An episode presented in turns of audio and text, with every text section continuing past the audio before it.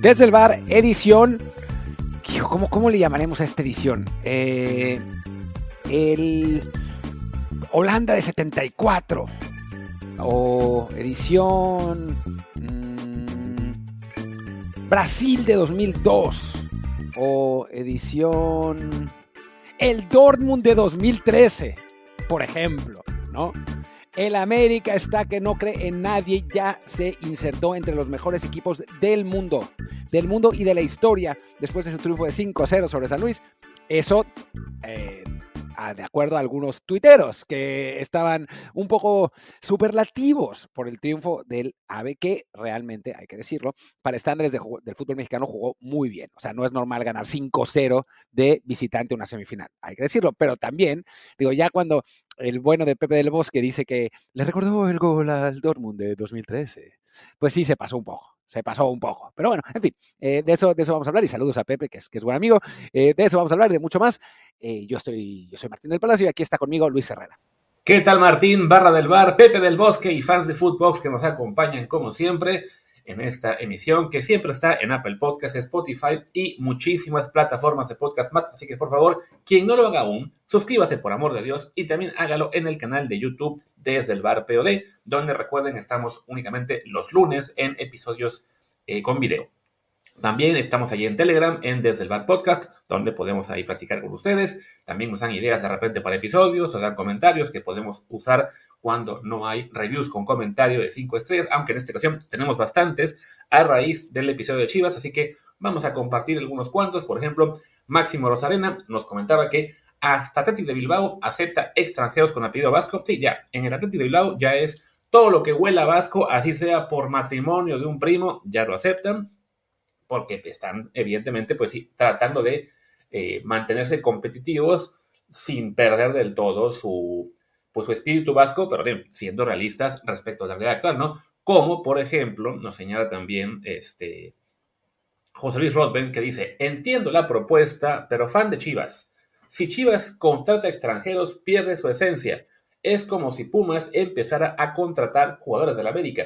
Puede pasar, pero sabemos que no sucederá eh, Pumas ya ha fichado jugadores de la América más de una vez. De hecho, hubo uno que acabó siendo hasta técnico del equipo por un torneo, creo si no me equivoco, porque dejó muy buena eh, imagen en sus últimos torneos como jugador, que fue Joaquín del Olmo. Entonces, todos los equipos se actualizan. Pumas suele ser un equipo que juega con pura cantera, ya no alcanza, pues sí, se ficha jugadores de otros equipos que no los aprovechan, como por ejemplo Chivas cuando dejó ir a César Huerta. Y a ver, hay, hay que decir, no, no, no, no, a ver, Luis, Luis, Luis, perdón. Pero César Huerta es canterano Puma. ¿Desde cuándo? Pues desde que lo adoptamos. A los hijos adoptados se les quiere igual que a los que, a los que son nacidos de sangre. Está rehecho en CU. Y sí. Chino, hermano, ya eres canterano. O sea, ya está, es canterano.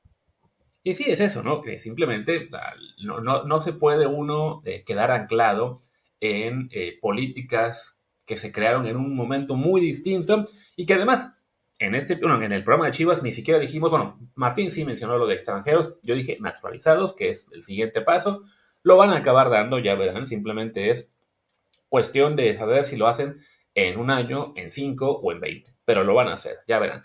También nos, pues, nos comentaba Camilo Lora Toro, excelente programa. Chivas debe actualizar sus políticas y debe trabajar mejor en fuerzas básicas. En cuanto a la selección, me parece bien el Jimmy, pero pregunto, ¿no hubieran preferido a Almada? Saludos. No sé, o sea, sí, o sea, Almada creo que sí, porque, digo, ha logrado sacarle más provecho al colectivo que a las, lo que las individualidades presuponían. También es un personaje conflictivo y, y, difícil a veces, entonces podría haber causado problemas. O sea, sí, yo creo que quizás hubiera sido mejor Almada que Jimmy, ¿no? No me parece que la diferencia sea como si hubiéramos tenido a Bielsa, ¿no? Que ahí sí es como, puta, güey, para darse topes contra la pared. Sí, quizás Almada, y después lo que mostró Pachuca con, puro desconocido esta temporada, eh, pues Almada hubiera estado bien, también estoy de acuerdo. Sí, aunque es factible que si lo hubieran fichado a Almada en, que fue en enero o febrero, a estas alturas, como dice Martín, ya estaría peleado con medio mundo y estaríamos pensando en quién va a ser el relevo.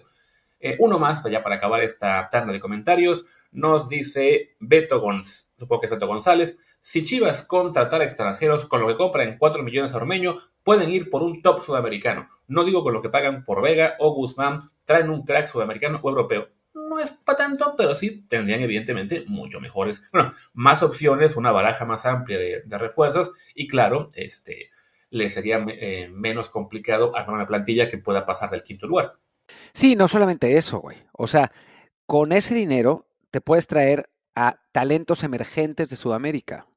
O sea, la gente piensa, no, hay que traer un crack, pero recordemos que, por ejemplo, a jugadores como, digo, yo sé que al final no triunfaron en, Tigres, no triunfó en Tigres, pero Quiñones llegó a Tigres de 18, 19 años. Después, él no quiso volver a Tigres porque sentía que la afición de ahí no lo quería, lo que fue un error de la afición de Tigres, por supuesto, ¿no?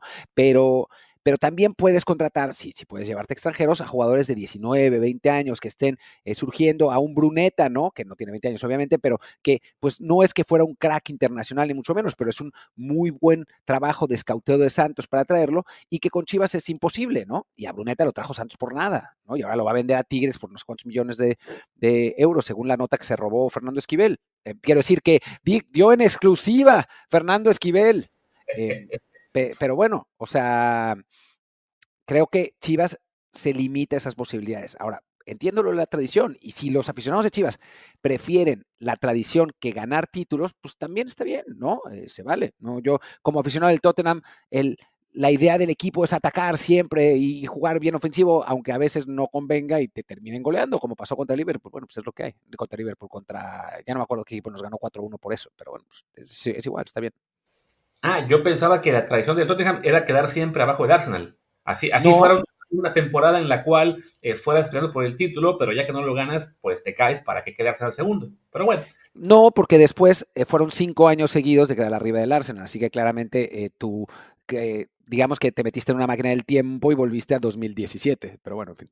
Si el América puede volver a 2013 y jugar como el Dortmund, ¿por qué no? ¿Por qué no puedo también yo hacerlo? Así que ya, Dejemos los comentarios de Guadalajara, que esto va a ser todo lo que hablemos de, ellos en el programa el día de hoy, creo. Y en el año, porque creo que ya se acabaron los comentarios de Chivas de aquí en adelante.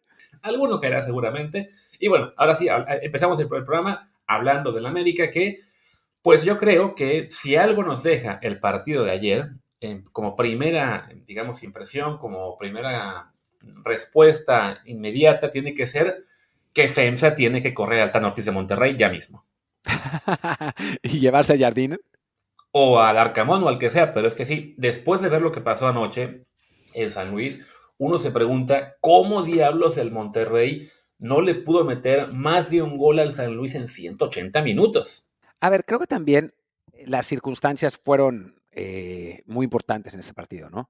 Eh, San Luis juega de local, sentía que tenía que hacer el gasto, el América, donde se siente más cómodo desesperando atrás y siendo vertical, como el Dortmund de 2013, em, anota en la primera jugada que tiene, lo que obliga a San Luis a atacar aún más, y ahí sí se los comieron al contragolpe, ¿no? Y Monterrey no tiene esos jugadores, ¿no? O sea, tiene otro tipo de jugadores eh, que son muy buenos, pero no tiene a todos esos jugadores tan verticales y tan rápidos que tiene América, ¿no? O sea, veías la velocidad a la que jugaban Valdés, eh, Jonathan, Sendejas, el propio Henry, Quiñones, y pues es un tipo de plantel que no tiene Monterrey, que está armado de una manera diferente. O sea, yo estoy convencido de que si Monterrey, que quedó eliminado por San Luis, jugaba contra el América este partido, no quedaba así ni de casualidad, ¿no? Pero el partido también se le puso de cara al, América para hacer eso, lo que obviamente no le quita mérito, hay que saber jugar así y Jardín los tiene jugando increíble, ¿no? O sea, realmente juegan muy bien. Sí creo que las circunstancias de este partido fueron distintas a las circunstancias de Monterrey, ¿no? En, el fútbol americano hablamos mucho de matchups, yo creo que este matchup se le mega facilitó al América por el matchup y porque metió un gol al minuto 3. Ah, de acuerdo, o sea, sin, duda el poder marcar un gol que como señalas, ¿no? En, arrancar el partido. O sea, yo literalmente, yo, yo, yo, estaba buscando dónde ver el juego, olvidé que que San Luis era el único equipo que no está en VIX, entonces hasta que conseguí la clave de mi familia de Star Plus para poder verlo por ESPN, para cuando entré a ver el partido ya iba 1-0 y a los pocos segundos cae el segundo, pues sí, evidentemente eh, que te marquen el primer gol tan pronto, sí te, te fastidia todo plan que puedas tener, que supongo San Luis iba a buscar, pues sí, mantener el cero como con Monterrey, presionar poco a poco y que le saliera alguna, en este caso no hubo ninguna oportunidad, de todos modos, estamos hablando de una diferencia de planteles y de, nivel de colectivo tan grande que hubo en este América San Luis, que uno se pregunta, bueno, ¿cómo rayos el Monterrey, más allá de que no se le pusiera de cara la eliminatoria, no pudo imponerse desde la ida, ¿no? Que recordemos, en, la ida pareciera que no se presentaron y acaban yéndose con un 1-0 en contra.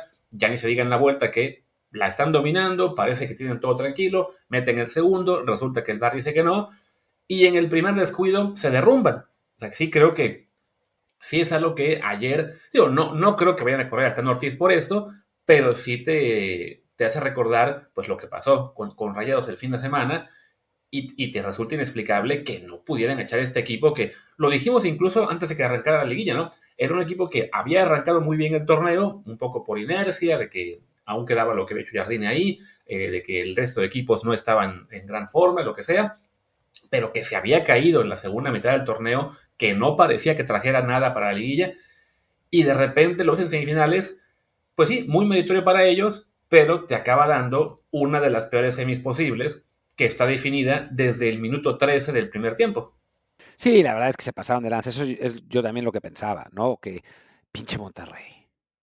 ¿No? O sea, nos, nos arruinó una semifinal que hubiera estado muy pareja y muy emocionante por haber perdido con el San Luis. ¿no? Y sabíamos que la diferencia futbolística entre San Luis y América iba a ser muy grande. Yo no pensé sinceramente que tan grande, aunque dije ciertamente en el episodio de previa que el América iba a ganar los dos partidos. Ahora, 5-0, sí, no, no, era, era inimaginable, ¿no? O sea, en el partido de vuelta el América puede poner a los sub-20 y aún así no va a perder 5-0 con San Luis.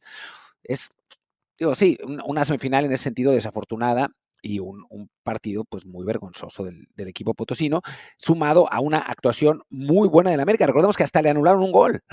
o sea, podía haber acabado peor esto, ¿no?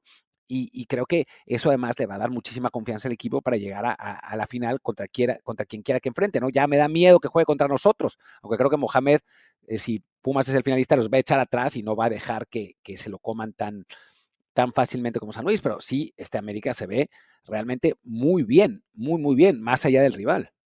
Que recordemos, bueno, el América en la, en, la primera ronda, en lo que fue en cuarto contra León, sufrió bastante, al final resolvió también con claridad, pero sí, digamos que pues, eh, está yendo un poco como de, de menos a más en esta liguilla, siendo ya un equipo que había tenido un torneo regular bastante sólido, al grado que aseguró el liderato, faltando creo que dos jornadas, ¿no?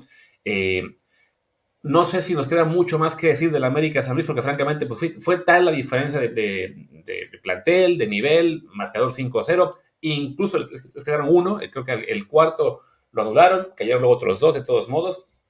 Así es realmente, pues de destacar lo que hicieron ayer Diego Valdés, Álvaro Fidalgo, eh, Quiñones, Henry Martín, si acaso, bueno, mencionar a Henry Martín, que aparte ha sido también tanto objeto de polémica aquí con el tema de la selección, que más allá de que ayer lo hiciera muy bien y también ante el León, que ya lleva cuatro goles en liguilla, seguimos considerando que es un delantero muy bueno en clave Liga MX, no tanto como los que están en Europa, pero nos llegaba este reporte de que aparentemente él acaba contrato en, junio del año que viene, así que le falta muy poquito para poder negociar libre con quien él quiera. Así que te pregunto, ¿tú crees que ese con quien él quiera puede incluir ligas europeas? Ojalá, ojalá. O sea, yo no, no me parece que sea un delantero como para irse a Europa y, triunfar en las grandes ligas, ¿no? Pero si jugara en, en, Holanda o en Grecia o así, creo que le podría ir relativamente bien en Bélgica. El problema es la edad, obviamente, ¿no? O sea, acaba de cumplir 31. Eh, cuando firme con otro equipo, pues será en. O si es que firma con otro equipo y no renueva con América, que es lo más probable, hay que decir, ¿eh? Pero bueno, si firma con otro equipo, tendrá esa edad, estará en el año de cumplir los 32. Es complicado que los equipos europeos se fijen en jugadores de esa edad. No es imposible yéndose gratis y si, y si entiende que puede sacrificar salario por buscar la gloria, por decirlo así.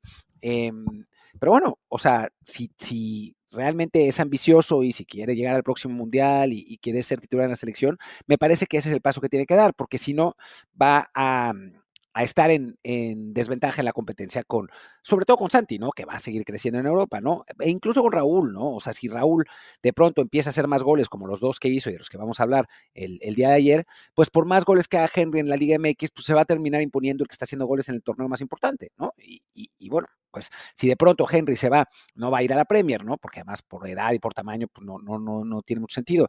Pero si de pronto se termina yendo, no sé, a un Bruges en Bélgica o como relevo de, Santi en el Feyenoord, ¿no? Que digo, complicado porque a Slot te gusta otro tipo de delanteros, pero bueno, eh, como relevo de Santi en el Feyenoord o como o jugando en el Porto o algo así y empieza a hacer goles ahí, pues no hay manera de decir, oh, que Santi tiene que jugar porque Henry también está haciéndolos en el mismo nivel. Sí, que bueno, por ejemplo, en el, en el Feyenoord, si se va Santi, también es probable que se vaya Slot, no a lo mejor juntos, pero ya ambos son, digamos, las, las piezas más cotizadas que tiene el equipo para irse a otro club más grande, quizá en la Premier League. Eh, sí, creo que Henry, pues eso es lo que tendría que hacer para, de entrada, bueno, para seguir compitiendo contra Santi, contra Raúl, contra quien aparezca después, que de momento no aparece nadie. El que aparece es Memo Martínez del Puebla con 28 años. Eh, es un joven suelo con estándares de la Liga MX, güey. Sí, ¿no? va, a acabar siendo Memo Martínez el siguiente gran refuerzo del América o de Chivas. Ah, mira, sí dijimos Chivas otra vez en, el torneo que viene. Pero bueno, lo, de Henry hay que decirlo, muy destacado lo que, lo que está haciendo. Lleva ya año y medio en gran nivel en la Liga MX. Vamos a ver si le da para, para animarse a saltar a Europa el próximo año. Y bueno, ya rematando la América, pues sí, la serie está completamente definida, 5-0, van a recibir la final en Azteca.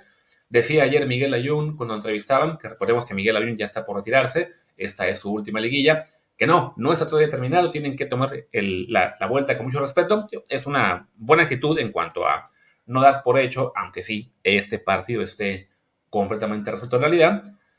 Y lo que queda es contra quién irán, que hoy arranca la otra semifinal, que es Tigres Pumas, en este caso, bueno, arranca con Pumas Tigres más bien en CU, sin Guiñac, que eso me hace pensar, ¿puede Pumas aprovechar que no esté Guiñac y tratar, no de resolver, pero sí de encaminar la semifinal en el juego de hoy?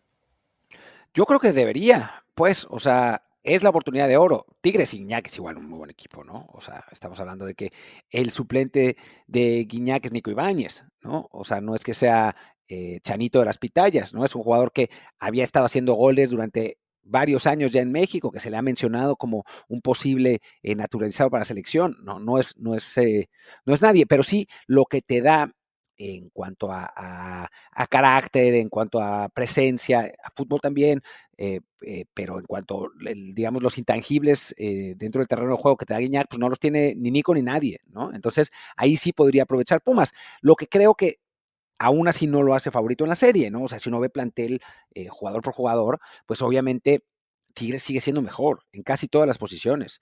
Entonces, pues Pumas lo va a intentar, eh, está jugando bien, eh, lo, está, lo, tiene muy bien el, turco Mohamed y creo que tiene una posibilidad de avanzar, a, diferencia de lo que me parecía con San Luis, que tenía cero chances. Con Pumas sí creo que tiene una posibilidad de avanzar, pero aún sin Iñak, para mí Tigres sigue siendo favorito. Sí. Bueno, tú dijiste que el América iba a ganar los partidos hay chance de que te equivoques porque pueden bien mandar a la sub-20 a jugar la vuelta y perder 3 a 2. Eh, yo dije que nadie ni Dios lo iba a impedir y dijo Dios, pues tienes razón y para que quede claro, se le fue con todo el pobre San Luis, que se ve que no le razón ningún santo ayer. Y bueno, eh, sí, yo también creo que Tigres contra Pumas, el favorito es obviamente Tigres, pero pues ahí está, es una serie más pareja en la que es probable, no, bueno, o posible, más que probable, que, que Pumas hoy pueda aprovechar la localía, el que no esté Guiñac en el campo, que además esté en este momento en gran momento tanto el chino Huerta como Julio González. Y ya nos ha tocado ver en otros momentos que equipos con un jugador de ataque y un portero en gran momento te pueden llegar lejos en liguilla. Bueno, a nosotros, a Pumas, nos pasó con Atlante esa final en la cual eran básicamente Federico Vilar, Giancarlo Maldonado y nueve muertos, que uno de los muertos, quién sabe qué hizo para meter un golazo, pero bueno, ese Atlante campeón eran dos jugadores y ya, ¿no? Entonces, pues por ahí Pumas, si salen inspirados hoy Julio y César, alguna chance puede tener, ¿no? Nunca olvidaré a Clemente Ovalle. Nunca lo olvidaré, maldita sea, cómo nos ganaron esa final, todavía, todavía no se puede creer. Pero bueno, sí, es, es posible para, para Pumas, pero eso, tendrán que jugar su mejor partido.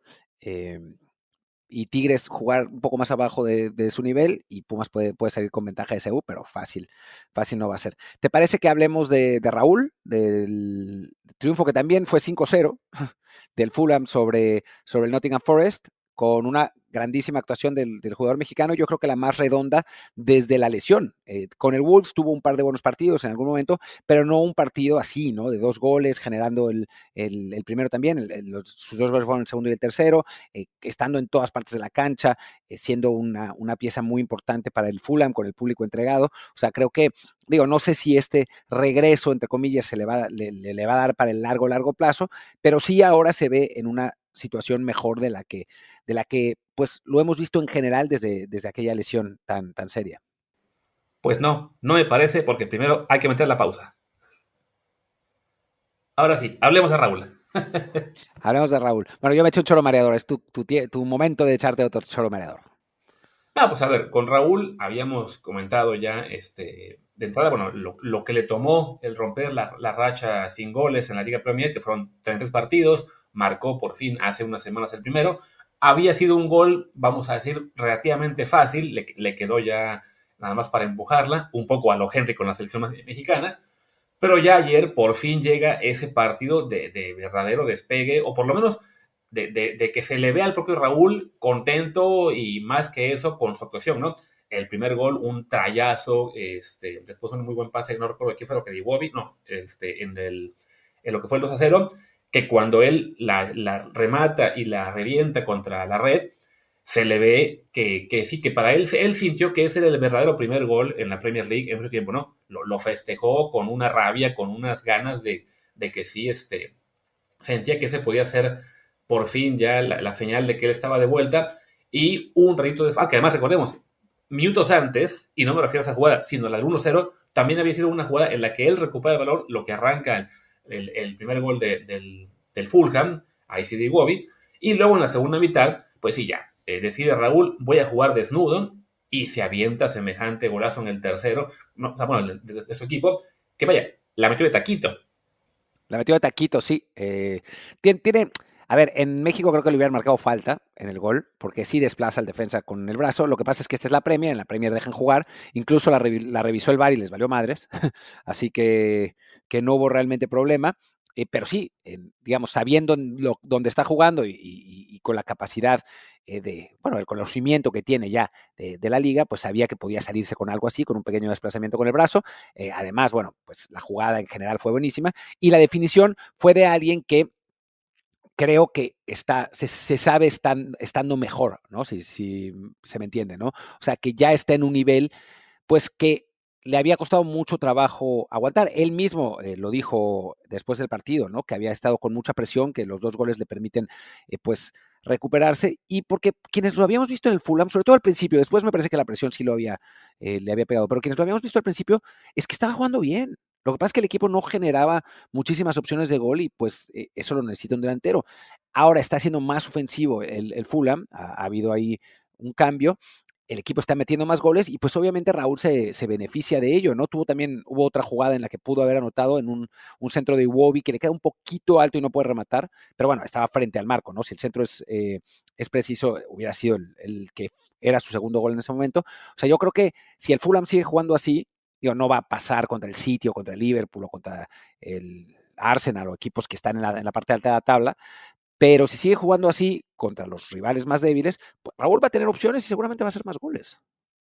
Sí, así parece, ¿no? Porque además, una cosa que algunos han entendido, ayer en general la reacción en redes por los goles de Raúl, pues sí fue, digamos, de, aplauso, de celebración, de, ah, mira, que no, había mucho que contestar contra goles como los que hizo ayer. El, primero ya vi que el pase fue de Pereira, pero un muy buen remate suyo. El segundo, sí, pues, una muy buena jugada, que como señala, se podía comentar que quizá desplazó, ¿no? En, Inglaterra se permite jugar así y él lo aprovecha y pues, el remate ahí sí fue con, una, con un señorío impresionante, pero todavía quedaba alguno que otro de los que pues viven con el trauma de que salió del América y entonces hay que pegarle siempre, que me, me, puso alguien, ¿no?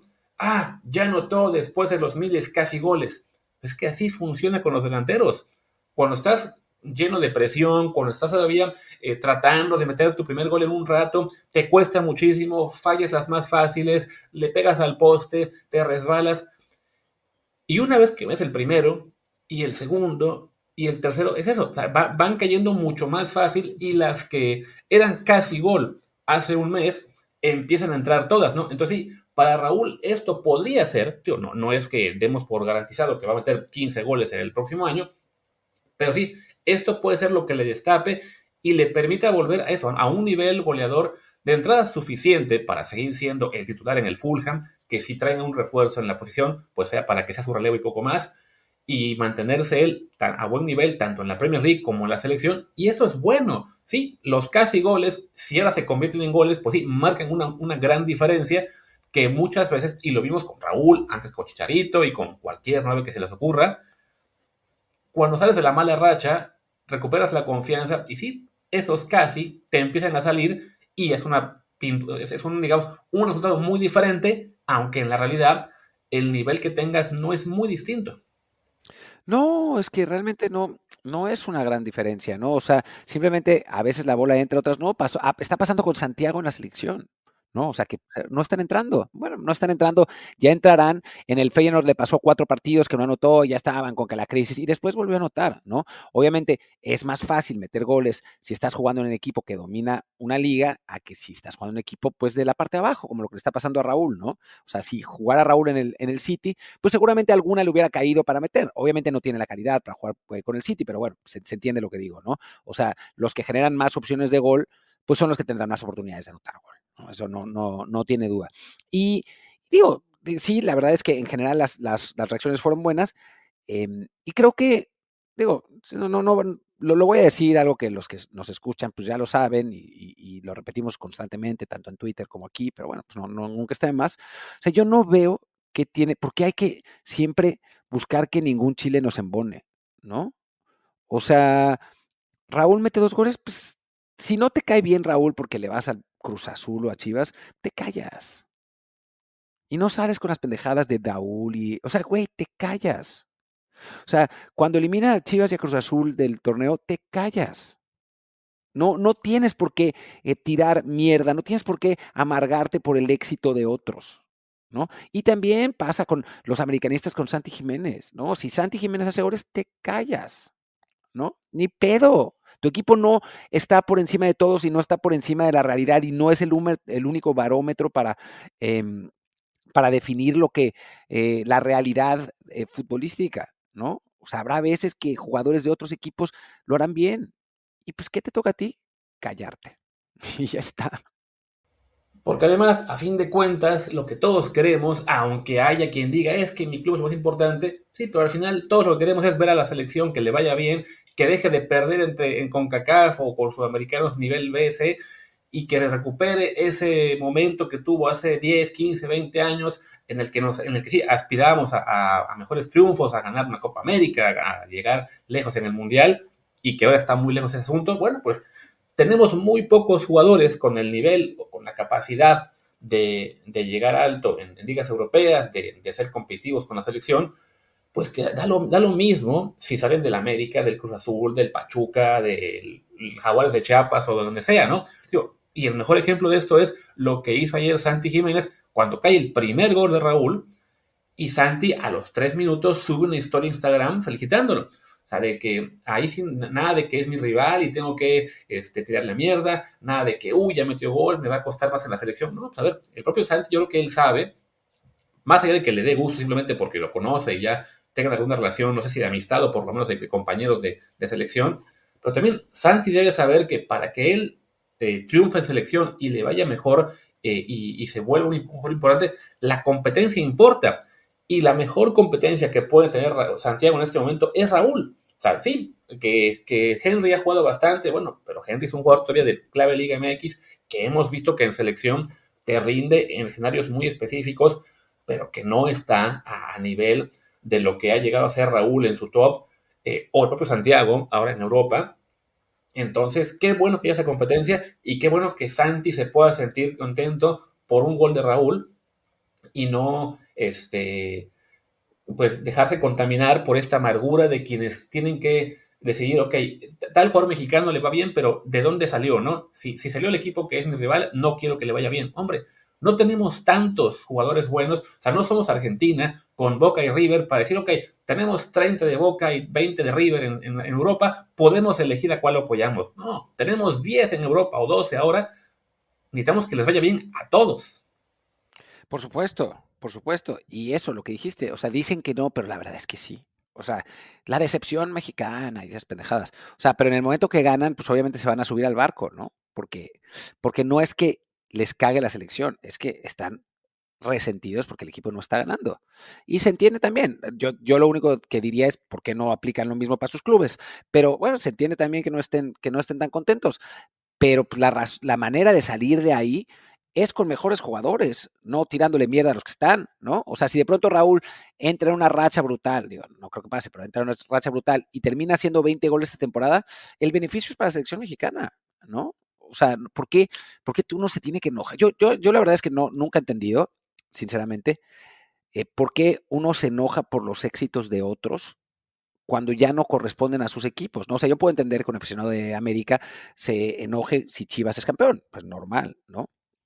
Pero si de pronto, puta, con Chivas está difícil, pero, eh, si es que está difícil, no tiene ningún jugador que, vamos a ponerlo al revés, pero si de pronto eh, Henry Martín sale al, al extranjero y se vuelve campeón de la liga holandesa, ¿por qué un aficionado de Chivas se tendría que enojar? Pues ya ni juega en la América, ¿no? Da, lo mismo, ya da igual.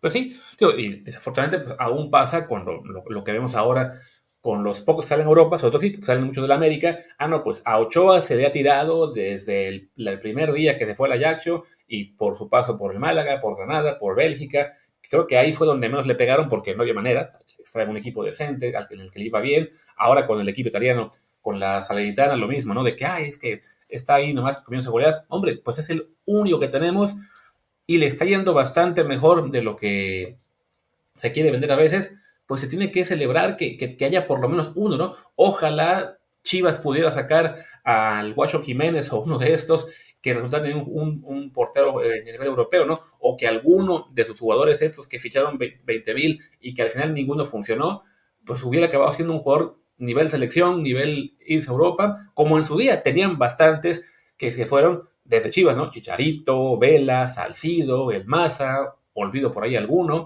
O Bárbara.